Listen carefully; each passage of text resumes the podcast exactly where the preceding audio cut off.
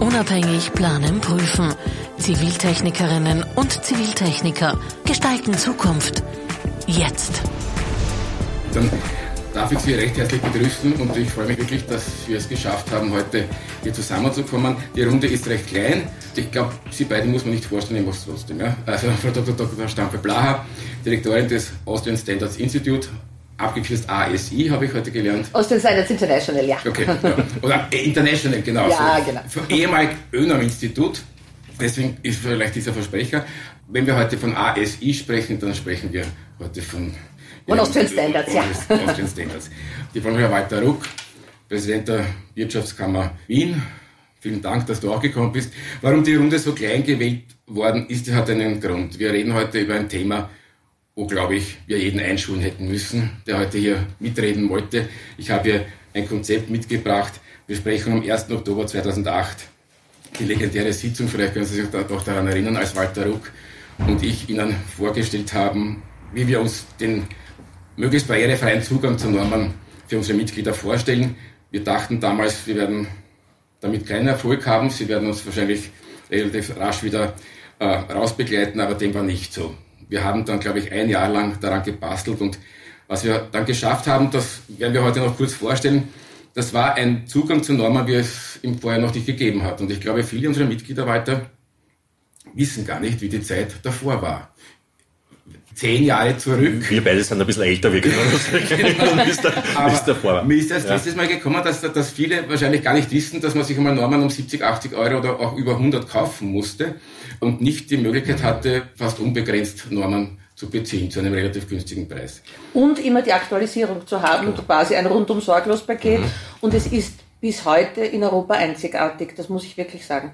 Wie war das damals für Sie, als wir gekommen sind? Ja, großartig. Ich fand das wunderbar, äh, dass hier äh, zwei Menschen äh, sich zusammentun und sagen, na Momental, ich kann mich erinnere mich noch ganz genau, es war bei einer Vollversammlung, wo sie gesagt haben, naja, wenn wir uns so eure Zahlen anschauen, dann werdet ihr so und so viel Geld mit Baunormen verdienen.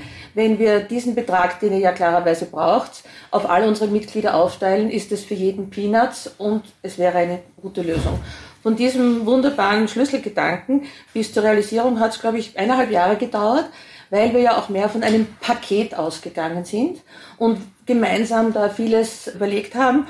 Und der Durchbruch war dann, dass wir gesagt haben, nein, kein definiertes Paket, die freie Auswahl aus dem gesamten Normenwerk bis zu einer bestimmten Anzahl von Standards, die gebraucht werden. Und äh, äh, ja, ich bin nach wie vor sehr stolz, dass wir hier in Österreich dank Ihrer beiden Pioniertätigkeit das geschafft haben. Und erst vor etwa einem Jahr äh, sind auch Kollegen aus dem Team zu uns gekommen, die ja natürlich primär eine Industrie bedienen, so wie Deutschland auch strukturiert ist, aber die gesagt haben, wir müssen uns auch mehr um die kleinen Mittelbetriebe kümmern. Und jetzt schauen wir mal an, was ihr da geschafft habt. Und es geht halt nur mit den Kammern als Partner an dieses Geschäftsmodell. Und äh, ja, wir können, glaube ich, wirklich stolz und zufrieden sein, dass wir das in Österreich haben. Also ich kann mich noch ganz gut erinnern, wie ich das bei mir im Ausschuss, das ist sowas erfordert ja natürlich auch bei uns in meinem Gremialbeschluss, wie ich das vorgestellt habe. Wir sitzen jetzt vor diesem Vertragswerk und meine Ausschussmitglieder gesagt haben, jetzt machen wir etwas, wovon wir überzeugt sind, dass es die ureigenste Aufgabe der Interessenvertretung ist. Es ist nämlich dem eines vorausgegangen, ein anfänglicher Diskussionsprozess zwischen uns zwei, der hat ein paar interessante Dinge aufgeworfen. Die kann man erinnern, wir sind gesessen. Ich glaube, es war damals bei uns in der Wolfengasse in der Landesinn und Bau Wien. Und wir haben auf einen Zettel geschrieben und gesagt, wo haben wir ähnliche Interessen und wo haben wir gegenläufige Interessen. Also jetzt das Brausch, nicht vielleicht das einzelne Firmen, aber das Brausch. Und im Grunde sind wir draufgekommen, wir haben fast keine gegenläufigen Interessen als Verbände und als Branchen, sondern wir haben das gemeinsame Interesse, Qualität zu liefern und das mit möglichst wenig Kosten. Ne? Und wenn du dich erinnern kannst, wir sind das an sich immer von der qualitativen Seite angegangen und haben gesagt, wenn jetzt eine vergleichsweise geringe Anzahl an Normen käuflich erworben wird, wonach bauen dann die Leute eigentlich in Wirklichkeit? Ne? Und das ist eigentlich der Grundansatz, dass man gesagt hat, das sollte ein Werkzeug sein, das wir in die Hand geben können, können um die Qualität zu verbreiten. Und wenn du dich erinnern kannst, das war damals die große Zeit der Bauschadensberichte. Ne? Mhm. Also die halt immer so jedes Jahr gekommen sind, wo halt ausgeziffert wurde, wie viel mangelhafte Werkerstellung dann im Endeffekt auch auf die Lebensdauer des Bauwerkes kostet. Und das war schon, glaube ich, ein, ein relativ großer volkswirtschaftlicher Effekt meines Erachtens, den wir damit initiieren konnten. Und da bin ich wirklich stolz und an, vielleicht auch Sequenz, es so das Richtige und das gehört ja auch immer so, so ein bisschen so eine Legende dazu. Ne? Wir sind dann gesessen und gesagt, na gut, eigentlich halten wir es jetzt beide für gescheit. Das war irgendwann mal in einem langen Gespräch am Abend. Sind dann aufgestanden, so, habe gesagt, jetzt gehen wir heim und jetzt gehen wir schlafen. Jetzt überschlafen wir es und wenn wir es morgen in der Früh nach dem Duschen auch noch für gescheit halten, und gesagt, dann dreht man auf das, Sie verzeihen jetzt den ursprünglichen Namen auf das Normungsinstitut zu. Und ich kann mich da gar nicht genau erinnern, in aller Herrgottsfrüh, ich habe gar nicht gewusst, dass Architekten, also Entschuldige, dass ich so früh aufstehe, in aller Herrgottsfrüh hat mir dann der Erich Kern angerufen und hat gesagt, du, ich komme gerade aus der Dusche, ich halte das für gescheit, was sagst du mir machen? also das war so mein einschneidendes Erlebnis damit. Jetzt hast du die Pointe weggenommen, genau das wollte ich auch erzählen, weil das äh, sagen wir uns oft. Wenn wir es in der Früh nicht mehr für gescheit gehalten hätten, wären wir nicht angetreten, wir haben es tatsächlich als gescheit gefunden. Und das möchte ich nochmal betonen, was Walter Rucke sagt. Und Sie haben es schon angekündigt. Wir haben gesagt, okay, was kostet eine Norm? Wie viele Normunterworfene gibt es? Und wie viele Normen gibt es? Und das stand einfach in keinem Verhältnis zu ihrem Umsatz. Und dann haben gesagt, das gibt eine chronische Unterversorgung mit Normen. Und das konnten wir uns eigentlich nicht leisten, weil wir brauchen Normen. Normen sind für uns lebensnotwendig, Normen sind für uns das tägliche Werkzeug. Und um eben hier die Qualität sicherzustellen für unsere Mitglieder, da ja tatsächlich, du hast gesagt, Bauschäden, viele kommen erst vor Gericht drauf, was der Stand der Technik gewesen wäre, den sie zu erfüllen hätten. Und da haben wir gesagt, das müssen wir ändern. Und da war dann eben diese Idee, die Sie schon gerade gesagt haben. Wir haben gesagt, okay, wie schaffen wir es, dass möglichst viele zu Normen kommen, ihren Beitrag leisten und der Umsatz für sie dann auch in Ordnung ist. Wie gesagt, das ist jetzt sehr lange her. Mit ein paar Anlaufschwierigkeiten, glaube ich, haben wir das jetzt da österreichweit zusammengebracht. Wir am Anfang waren ja nur wir beide aus, aus Wien.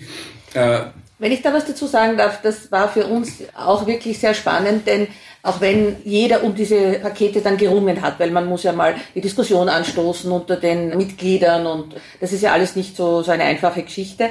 Aber wir haben dann immer, immer wieder, also zum Beispiel eben Innungsmeister bei uns gehabt, wo wir ein und dasselbe gehört haben. Dieses, wenn wir nicht unsere Mitglieder darin unterstützen, dass sie sich um die Normen kümmern, dann haben wir in ein paar Jahren eine Katastrophe.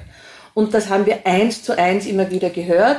Es ist klar, dass das der erste Schritt ist, diese niederschwellige Zugang zu Standards. Man muss sie dann auch lesen, man muss sie verstehen, das ist allen bewusst, aber das war ein wesentlicher Durchbruch. Und weil Sie gesagt haben, es war eine Unterversorgung, wir haben ja dann auch gesehen, bei jedem dieser Normenpakete, in den ersten drei, vier Monaten haben wir eine erhebliche Zahl von Kunden gehabt, die in den letzten zehn Jahren nicht eine Norm gekauft haben und ich fürchte auch nicht einmal kopiert haben. Und das ist das wirklich Schlimme. Mhm. Ja. Also das hat wirklich die Norm dorthin getragen, wo sie hingehört, nämlich in die Praxis wo wir auch, und das möchte ich auch noch dazu sagen, uns noch mehr Feedback direkt aus der Praxis wünschen. Also das gemeinsam auch noch zu fördern, dass man, wenn man auf der Baustelle steht und sagt, das kommt aber jetzt blöd vor, dass wir dieses unmittelbare Feedback auch noch äh, fördern.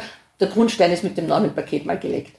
Jetzt ist es aber so, dass jede Vereinbarung auch verbessert werden kann. Und wir haben ja damals den Vertrag auf unbestimmte Zeit abgeschlossen, aber nach zehn Jahren gibt es die ordentliche Kündigungsfrist und da haben wir das zum Anlass genommen und gesagt, okay, bei dieser Gelegenheit überarbeiten wir unsere Vereinbarung und schauen mal, was können wir verbessern. Und da gab es doch viele Wünsche der Mitglieder, die zum Beispiel gelautet haben, ich besorge mir eine Norm und komme dann drauf, dass es doch nicht die richtige ist und dann möchte ich sie zurückgeben. Oder ich möchte zur deutschsprachigen Fassung gleichzeitig die englische Fassung haben, da es ja Übersetzungsfehler geben kann und was weiß man, was vor Gericht dann zählt. Wir haben ja auch sehr viele Sachverständige an unseren Mitgliedern und diese greifen auf schon veraltete Normen zurück, die sie dann nach diesem, nach, diesem sagen Schadensfall, den sie dazu beurteilen haben, nicht mehr benötigen. Und all das war zu lösen und dann haben wir gesagt, okay, wir erweitern. Wir erweitern das Paket, das ohnehin schon groß ist, von 200 auf 350 und das größere Problem, das wir hatten, war, dass wir bis jetzt nur eine Einzelplatzvereinbarung hatten und daher ein Kopieren, ein Vervielfältigen innerhalb eines Unternehmers nicht möglich war. Und da haben wir lang diskutiert und ein Modell aufgestellt, das ich glaube sehr vernünftig ist, das auch sehr fair ist und da möchte ich mich schon bedanken. Wir haben nämlich nicht nur erst eineinhalb Jahre wieder verhandelt, sondern wirklich konstruktiv zusammengearbeitet, wie es auch damals schon war. Und deswegen freue ich mich schon, dass wir diese eine Lösung haben, wo wir das auch rechtlich auf noch bessere Beine stellen, möchte ich das sagen, wo wir auch dem Zug der Zeit nachkommen. Wir arbeiten alle auf Computer, die Normen stehen normalerweise im Netz was sie mit der neuen Vereinbarung jetzt auch dürfen. Und wir haben jetzt auch hier wieder die große Hoffnung, dass diese Lösung, die wir jetzt zustande gebracht haben, die wir schon unterzeichnet haben. Wir sind ab 01.01.2021 dabei, dass auch diese Lösung wieder österreichweit übernommen wird und vielleicht zu einer noch besseren Versorgung führt. Ja, ich glaube, es trägt der digitalen Realität Rechnung, diese Zusatzvereinbarung. Und sie gibt dem Komfort, wie Sie sagten, dass man genau auf seinen Zähler achten muss, sondern halt einmal wo auch nachschaut in einer Norm, weil äh, dieser Zählerstand wirklich sehr, sehr viel ermöglicht. Und unser Verkaufsdirektor, der Florian Bollner, hat sich da wirklich auch hineingekniet, um hier eine praktikable Lösung zu finden mit Ihnen gemeinsam. Und vielen Dank für das Engagement. Und äh, auch hier ist wieder Pionierarbeit geleistet worden. Und ich denke, wir werden solche Dinge auch bald österreichweit sehen. Das heutige Gespräch möchte ich auch nutzen, Walter, damit wir äh, jetzt in die Zukunft schauen. Was können wir jetzt noch weiter tun? Wir haben, glaube ich, den Zugang zu den Normen für unsere Mitglieder, ich würde einmal sagen, erledigt. Viel, viel mehr kann man hier nicht verbessern. Wir beschäftigen uns intensiv weiter mit Normen und auch mit Ihrem Verein oder Institut und zählen daher auch zu den größten Kritikern. Und ich glaube, die meisten werden es gar nicht wissen, aber äh, wir sind eigentlich sehr, sehr gut befreundet, möchte ich schon fast sagen. Und das möchte ich vielleicht an dieser Stelle auch betonen. Auch wenn wir Kritik an Normen und an, der Entstehung von Normen oft üben, sehen wir das als Mitarbeit. Wir sehen das als Innovation. Normen sind nicht zuletzt Innovationstreiber und so sagen auch wir, das Normenwesen kann man laufend verbessern und da sind wir auch dabei. Und deswegen, freut es mich sehr, dass wir heute noch zusammenkommen, da mir als nächster Schritt ein großes Anliegen ist, dass wir den KMUs die Mitarbeit an der Normung erleichtern. Und zugänglich machen. Das heißt, vielleicht ganz kurz, Normenarbeit ist ehrenamtlich, das heißt, man bekommt kein Geld dafür, man macht das in seiner Freizeit. Und da sind natürlich kleinere Strukturen benachteiligt. Und da würde ich jetzt heute gern ein paar Vorschläge bringen oder diskutieren, wie können wir es schaffen, dass durch den Bekanntheitsgrad, das Normen jetzt haben, auch kleineren Unternehmen es möglich wird, an Normen mitzuarbeiten. Ich glaube, das würde sehr viele Probleme lösen, die dadurch entstehen, dass nicht alle an der Normung, die beteiligt sein sollten, auch wirklich teilnehmen. Also ich glaube, die Grundidee der Normung geht ja immer davon aus, dass es aus den Betroffenen selbst herauskommen soll. Nicht? Und das Institut ist ja so aufgestellt mit den, mit den Komitees, dass man sagt, wenn sich eine Gruppe von Leuten findet, die halt der Meinung ist, ein gewisser Sachverhalt sei zu normen, das ist vielleicht jetzt ein Punkt, über den man dann diskutieren kann, wo man dann wirklich sagt, jeder dieser Sachverhalte muss dann auch zwingend in der Norm, nur weil es jetzt vielleicht fünf oder zwanzig Leute halt einbilden, aber das wäre zum Beispiel auch so ein Punkt, den, den, der wichtig ist, wenn man natürlich auch aufpassen muss, dass man nicht überadministriert nicht? und dass man nicht Überschneidungsflächen am die dann vielleicht oftmals gar nicht zielführend sind. Aber, und äh, Erich, du hast eigentlich den springenden Punkt, der, der unsere größte Herausforderung in unserer Organisation ist. Ne?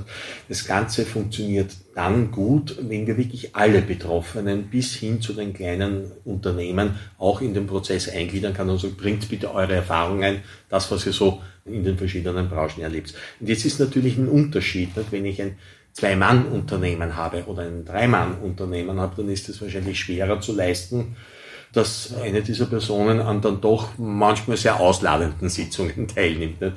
Und da tut sie wahrscheinlich dann ein Unternehmen mit einem wesentlich höheren Personalstand dann, dann schon leicht. Und natürlich darf bei Norm eins nicht passieren, das Normziel eines sagen wir so, Materiallobbyismus wird, um das einmal vielleicht sozusagen, Material ist bitte abstrakt zu sehen. Ne?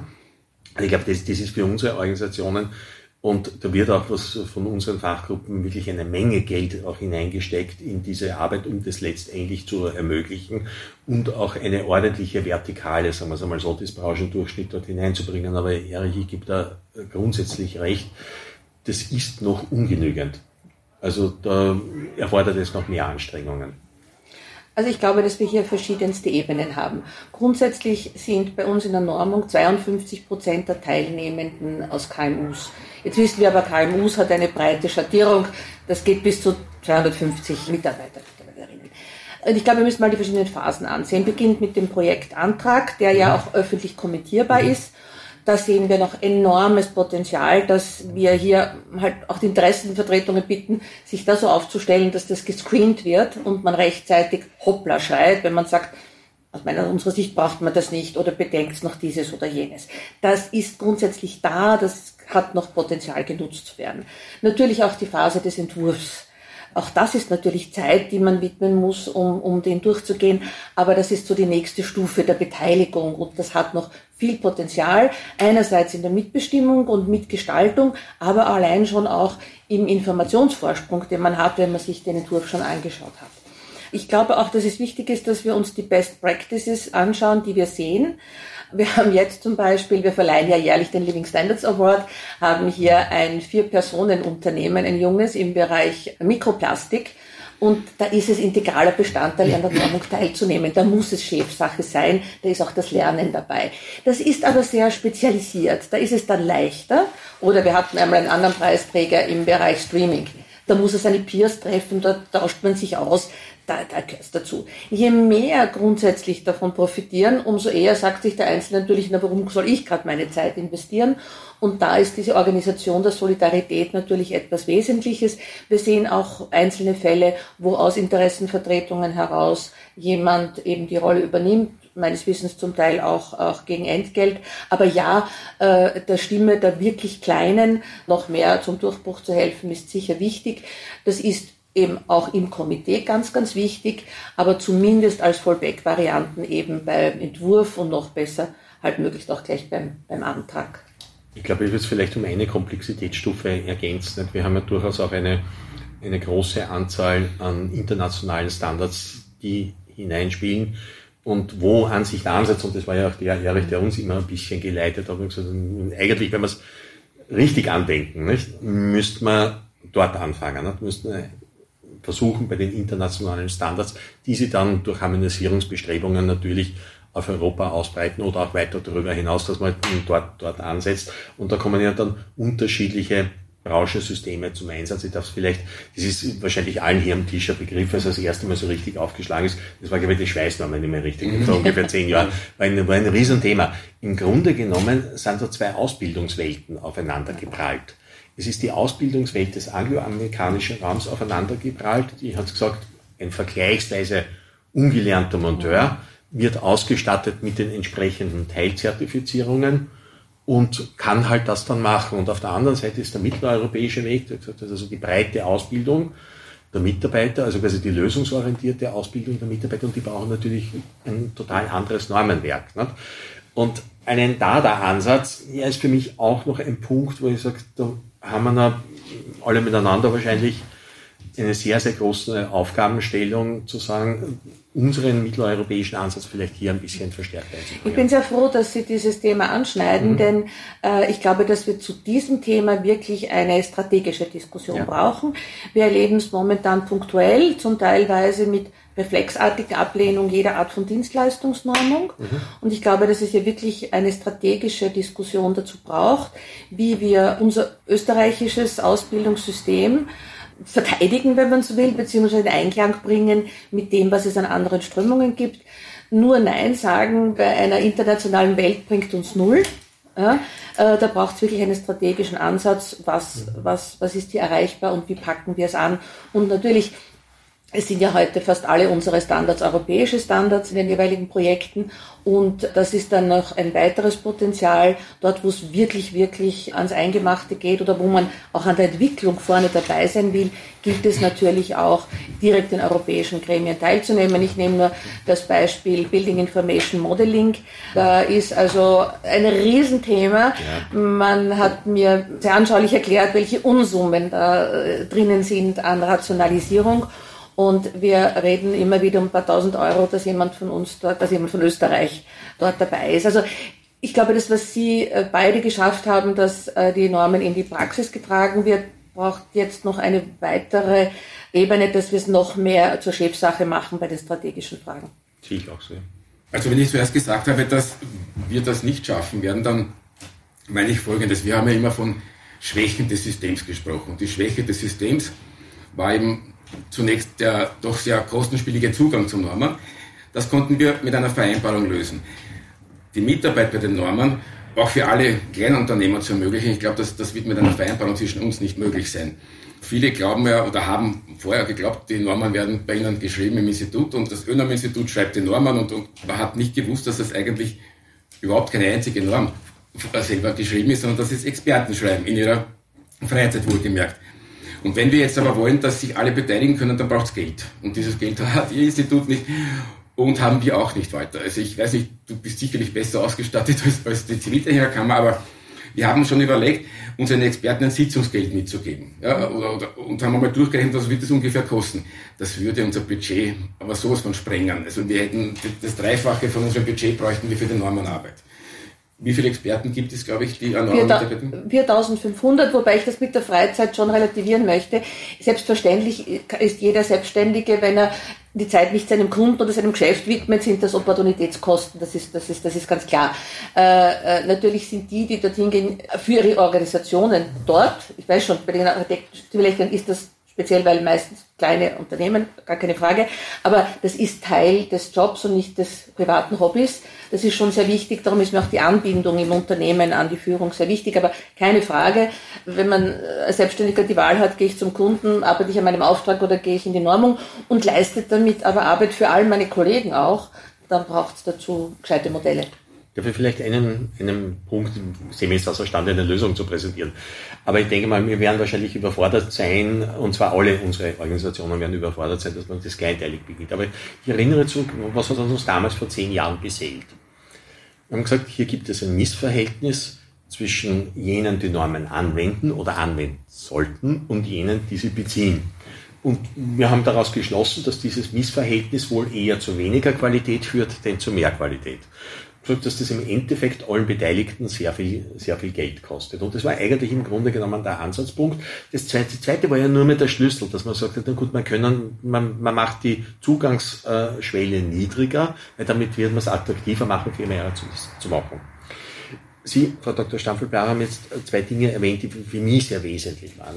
Erste war die strategische Auseinandersetzung, zu sagen, also Sie, nur am Beispiel der Dienstleistungsnorm, haben gesagt, setze ich mich damit auseinander, sage ich, gehe ich in diesen Sektor hinein, halte ich den für normfähig und normwürdig, mache ich das? Welche Vorteile bekommt die österreichische Volkswirtschaft oder der österreichische Standort dadurch, dass wir das machen? Ja oder nein? Nur als ein Beispiel. Das zweite Beispiel, weil Sie gesagt haben, ja, unser, unser System zu verteidigen. Also ich bin der Letzte, der jetzt auf Krampf irgendein System verteidigen möchte, das ich überlebt habe. Nur wenn ich glaube im internationalen Vergleich, dass unser System überlegen ist. Und ich denke, unser Ausbildungssystem und wird bei euch genauso sein, also die, die, die Stellung des Zivilingenieurs, dass wir sagen, das ist etwas Wichtiges und das ist ein Qualitätsgarant, ist aber auch ein Garant für die sehr gute Volkswirtschaft, für den sehr guten äh, Wirtschaftsrahmen, den wir haben, dann müssen wir schauen, wie gelingt es uns, die anderen zu überzeugen. Auf der Ausbildungsebene gelingt es uns ja. Ne? Das kommen ja sehr viele Leute und jetzt zumindest in unserem Bereich und sagen, wir würden uns ganz gern das duale System anschauen, das ihr hier praktiziert, weil wir halten das im Grunde genommen auch für eine sehr gute Geschichte in unseren Ländern. Dazu schauen, wie gelingt es uns, unsere Ansätze rüberzugeben und sagen, investiert doch lieber Geld in die Ausbildung eurer Leute und fahrt dann mit dem Regulativ ein bisschen zurück, weil ihr lösungsorientierte Menschen ausbildet, anstatt jemanden für jeden Handgriff mehr oder weniger eine Anleitung mitzugeben und zu sagen, und bitte ja nicht mit dem Vorschlaghammer dann in die Mikrowelle hinein, weil das könnte dann vielleicht schlecht ausgehen.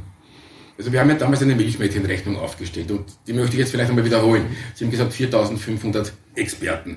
Wenn ich jetzt sage, dass diese 4500 Experten im Schnitt 100 Stunden im Jahr an Norman-Sitzungen teilnehmen und in der Stunde 100 Euro und das als Entschädigung ansetze, dann kommen wir jetzt ungefähr, glaube ich, wenn ich mich nicht verrechnet habe, auf 45 Millionen. Nur einmal eine Größenordnung zu nennen. Und wenn ich mir jetzt aber anschaue, welche gesellschaftspolitischen Möglichkeiten damit verbunden sind, ja, welche Gefahren, möchte ich schon fast sagen, wir damit abwenden könnten, dass wir uns in der internationalen Norm beteiligen. Ich glaube, Sie haben mal gesagt, 80 Prozent der Normung in Österreich wird schon außerhalb von Österreich gemacht. Von den 1800 bis 2000 Normen, die wir jedes Jahr publizieren, sind 70 bis 100 rein nationale. Ja. Also minimal. Ja. Und da ist es mir schon sehr wichtig, dass wir die Politik aufmerksam machen. Dass wir den Politikern sagen, pass auf, da passiert was. Da werden Regeln im Ausland geschrieben, die haben bei uns dramatische Auswirkungen auf unser Leben, auf unser Verständnis, wie wir unsere Berufe ausüben. Verschlaft das bitte nicht. Und da ist jetzt diese Größenordnung, die ich genannt habe, wieder eigentlich verschwindend. Wenn ich mal jetzt die Summen ansehe, die wir jetzt in die Wirtschaft stecken müssen, um irgendwie weiterzukommen, ist dieser Betrag sehr gut angelegt. Und deswegen haben wir heute auch das Bundesministerium, Kabinett der Ministerin eingeladen, es ist leider niemand gekommen, weil ich glaube, dass das die Lösung sein müsste. Wir müssen gemeinsam die Politik einmal sensibilisieren, was hier eigentlich passiert. Gesetze werden im Parlament gemacht, aber das Leben da draußen wird maßgeblich auch durch Normen beeinflusst und geregelt. Und wenn hier, wie du richtig sagst, weiter das angloamerikanische System rüberschwappt und wir hier für alle Tätigkeiten eine Zertifizierung benötigen und die Meisterausbildung nicht mehr genügt, einen Beruf auszuüben, dann haben wir ein Problem. Dann haben wir die kleinen Unternehmer ein Problem und deswegen wäre es auch sehr wichtig, dass sie mitarbeiten, weil dann gibt es nur mehr die großen Strukturen, die hier mitmachen können bei den ganzen Zertifizierungen und Rezertifizierungen etc. Und das sehen wir schon in Bereichen, in großen Bereichen sehen wir das schon, dass der kleine Handwerker nicht mehr mitkommt mit den notwendigen Zertifizierungen oder sonstigen Dingen, die man benötigt und die Ausbildung, die er gemacht hat, nichts mehr wert ist. Und das muss man den Politikern meiner Meinung nach einmal klar machen und hier muss muss ein Finanzierungsplan aufgestellt werden, meiner Meinung nach, sodass wir die besten Leute in diese internationalen Gremien schicken. Ich glaube aber, dass wenn wir unser duales Ausbildungssystem, wie Sie, Herr Präsident Ruck, gesagt haben, darstellen wollen, damit man sagt, boah, das ist ja gescheit und es gibt ja mhm. viele, die das tun, da muss man begleitend ansetzen. Denn im Normungskomitee selber wird dann das nicht mehr genügen. Das ist auch wichtig, dort zu sein, aber es braucht diese Aufbereitung drumherum. Es braucht andere, die Mitstreiter sind. Sonst sind wir da zu klein und die Standardisierung wird zunehmend international. Wir haben viele Normungsanträge von China und so weiter. Also äh, diese Realitäten, glaube ich, müssen wir uns anschauen. Und äh, wenn wir grundsätzlich eine Kampagne haben, um dieses Modell anderen darzulegen, das, glaube ich, braucht es unbedingt begleitend dazu.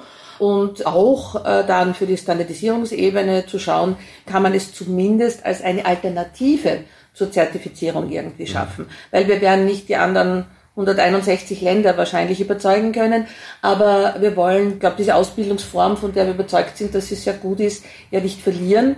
Und das wäre auch dann auf der Normung strategisch sozusagen anzuschauen. Voll, haben Sie vollkommen ja, recht, aber man kann ja zum Beispiel sagen, also Sie, diese und diese Ausbildungen ersetzt diese und diese Zertifizierungen. Ja, genau. Beispielsweise, ja, wenn man es allgemein nachweist. Also es gibt, gibt ja da gibt ja Techniken, gibt ja Techniken mit denen man umgehen kann. Ich wollte vielleicht eines noch dazu sagen. Ne? Vielleicht eine positiv-kritische Auseinandersetzung mit der Berechnung, die du gemacht hast. Immer dort ein bisschen vorsichtig, wenn es in Richtung geht, der Staat möge hier finanzieren. Nicht nach dem Thema, du hast schon recht, ja. das, was jetzt jede Stunde rausgeht und so, ist wahrscheinlich ein bisschen leer. Aber aus der Situation heraus, ich glaube, wir können stolz darauf sein und es ist wichtig, dass es sich um ein unabhängiges Institut handelt.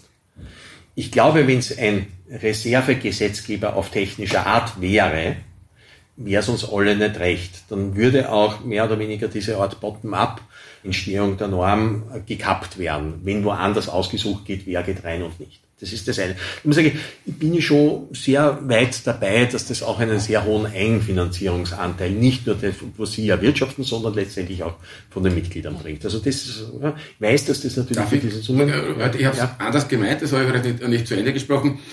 Ich meinte damit, dass, dass, dass, dass, die Politik uns unterstützt dass die Politik dich und mich unterstützt, damit wir unsere Leute dorthin schicken können. So hätte ich es ganz, ganz ehrlich, gedacht. Sollen uns bloß mal nicht im Weg, ob man dumm steht. Das ist Unterstützung genug. Das ist das, das eh nicht leid, ja.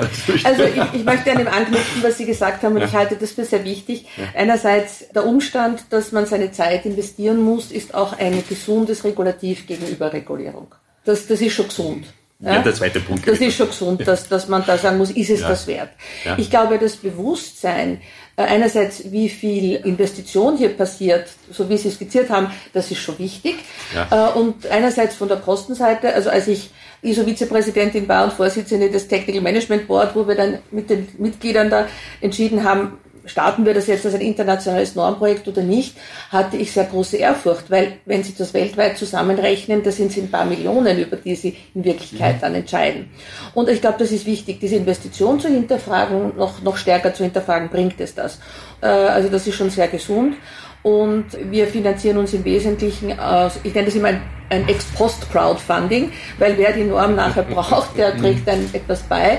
Und ich glaube, dieses Level Playing Field, dieser neutrale Platz, den schätzen alle, dass wir eben keinen Stallgeruch von irgendjemandem haben und dass uns der Inhalt der Norm auch im Detail egal sein muss. Es muss nur wirklich funktionieren für alle Teilnehmenden. Also ich glaube, man muss schauen, wo gibt es Dinge, wo man nachstützen muss äh, und, und dort den Fokus zu sehen, wo gibt es wirklich Hindernisse an der Teilnahme. Ich glaube, quer drüber funktioniert sehr gut, aber Schieflagen sind natürlich zu adressieren. Aber genau die, die Idee von mein Normenpaket, also die, die, über das wir heute vom, vom Grund auf reden, war ja die, dass man mehr oder weniger eine Finanzierung sicherstellt, bis zu einem gewissen Grad natürlich, dass man in etwa in diese Richtung geht, ohne dass das jetzt eine weitgehend staatliche Finanzierung wäre, ja, das halt eine organisationsgetriebene Finanzierung ist.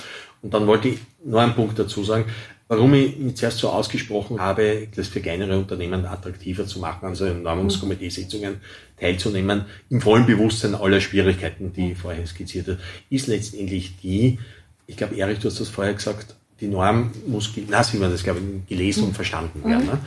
Äh, ich muss es zusammenbringen, einen gewissen Praktikabilitätsansatz dort hineinzubringen. Ich muss das irgendwo down to earth. Es bringt mir nichts, wenn ich dort halberte Dissertationen verfasse, die dann in Wirklichkeit nicht umgesetzt werden können, weil selbst die Experten in den Unternehmen dann streiten, wie ist jetzt vielleicht diese eine Formulierung auszulegen in dem und dem Fall. Ne?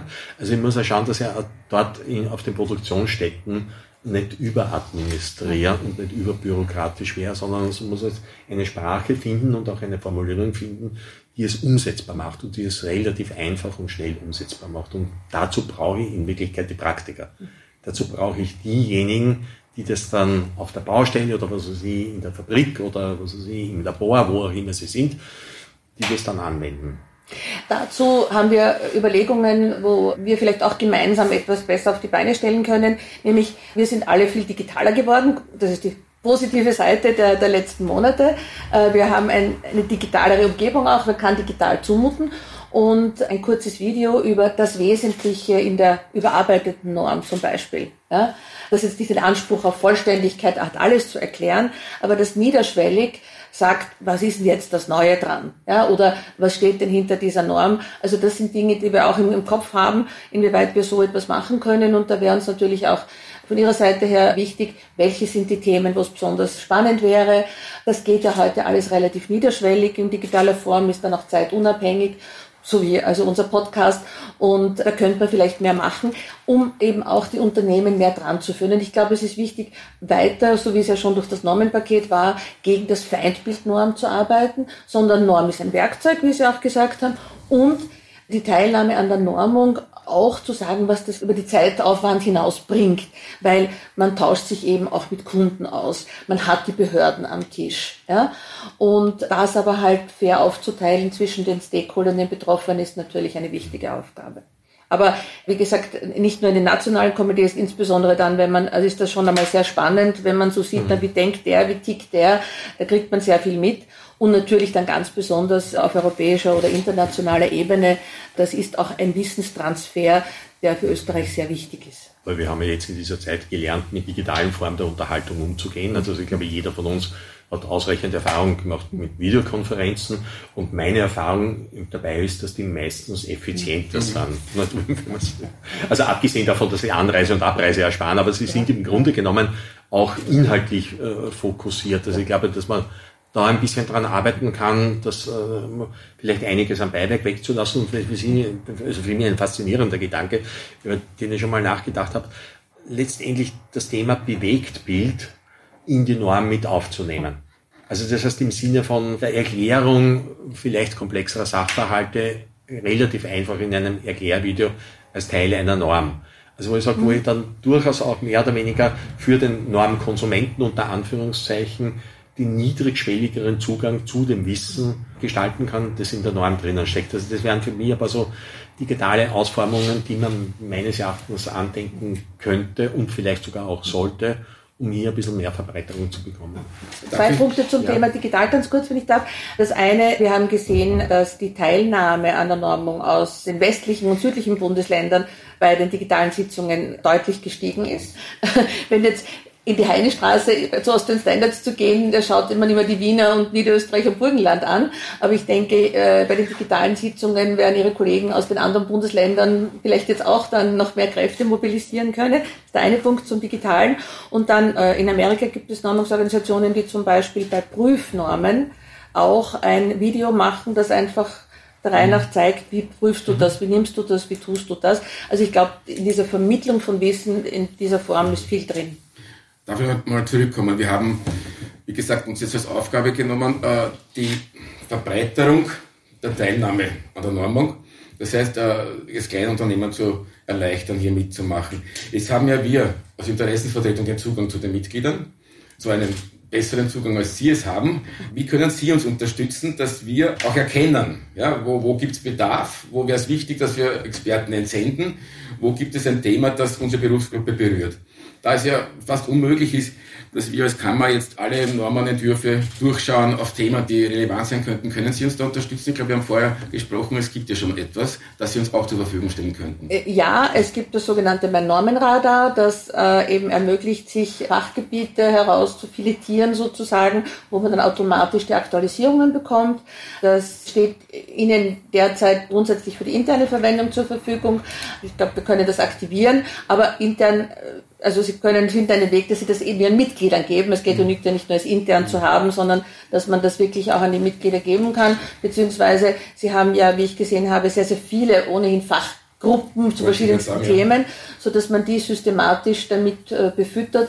Also ich glaube, dort muss man auch ansetzen. Am Anfang, denn alles, was im Nachhinein kommt, kostet alle viel mehr Zeit. Also das ist wirklich der Schlüssel diese Tri also Triage ist ein Wort, das wir heute im Moment nicht, im Moment nicht so gut hören. Also es ist eine, hier eine positive Triage. Was ist, äh, was ist wichtig für die, für die Architekt und welche Teile und wen findet man dann, der es sozusagen bearbeitet und, tut. Also ich glaube, da sollten wir uns zusammensetzen und schauen, dass dieses Instrument, das es schon gibt, das auch schon seine Anwendung findet, um auch Mitglieder zu äh, informieren in anderen Bereichen. Ich glaube, da haben wir einen guten Hebel. Das zur Erklärung noch einmal, das heißt mit diesem Normenradar, wie Sie es nennen, wird man rechtzeitig aufmerksam gemacht, wenn es einen Projektantrag gibt, wenn Entwürfe aufliegen, sodass man dann eben auch rechtzeitig als Interessensvertretung reagieren kann, äh, wenn es irgendwo eine Norm gibt und man erkennt, dass man dort dabei sein sollte und noch nicht dabei ja, ist. Ja, also man definiert vorab, welche Interessensgebiete ja. man hat und hat damit also aus diesem äh, vom Elefanten schon ein paar kleine Teilchen herausgefunden und auf die fokussiert man dann